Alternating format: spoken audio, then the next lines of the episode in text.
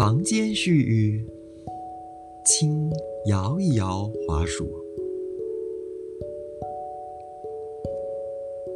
在地铁站行走时，前面的行人忽然停了下来，抬头张望，然后仿佛如梦初醒，明白了自己身在何处，于是倒头往回走。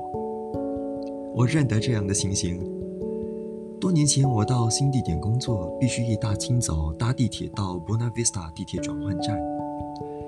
我随着整座城市的上班族无声地从地铁列车鱼贯而出，众人的高跟鞋和皮鞋在地面上敲成奇特的曲调，电动扶梯轰隆隆的声响，以及周围播放的广播，本应该刺激感官，反而形成类似催眠曲的奇异感觉。而每次走出列车，我总是不由自主地随着人流游走到出口处，一回神，才发现自己走错了。这情况竟然持续好几天，后来我都必须打起十二分精神，才终于没再走错路。我绝对不是 morning person。当年上学总是摸黑起床梳洗之后，妇幼倒头就睡。爸爸必须又再叫醒我。一到学校，整座建筑物灯火通明，在暗蓝色的天色下，比我还要精神奕奕，真不可思议。也许我真是敌不过浓浓睡意，才会不断出现在不应该出现的地方吧。但如果说是我启动了荧幕保护程序，也许更为贴切。一时处于休眠的状态。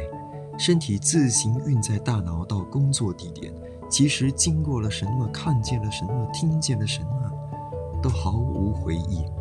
而到了目的地，像是有什么人摇了摇滑鼠那样，这才恢复了意识。而我这荧幕保护程序看来并不可靠，一经启动便随波逐流，便毫无自主。古人说“行尸走肉”，大概也是这样的意思吧。前些年忽然兴起了僵尸片题材，观众反应热烈，追看人们如何对抗没有思想灵魂的躯壳。这也许是我们集体的噩梦，在大体制下求存，朝九晚五，做着磨人工作的城市人，渐渐麻木。僵尸片成了这个时代的预言和预言，大家都在思考如何不让自己变成形而上的僵尸。仔细一想，我每天有太多时候都是在荧幕保护程序下度过的呢。于是我时时练习保持觉醒。啊，觉字太妙了，一音之差，竟然就是睡觉和醒觉的两种境界。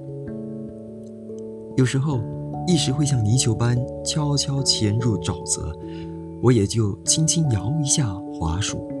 找回身体感，或是让脚趾在鞋子里起舞，或是仰起头，让阳光温暖眼皮，或是体会各种声音在耳膜回荡的细微感受。我的朋友戴了口罩以后，躲在口罩后的嘴巴得到了自由，一上街就张口哼歌，怡然自得。几年前。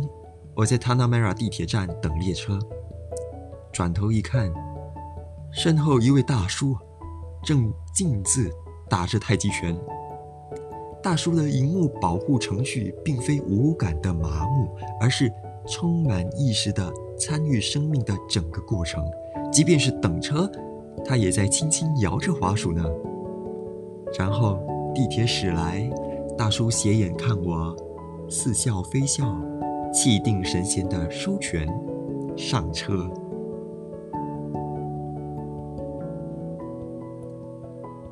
刊登于《联合早报》四方八面，二零二一年三月十二日。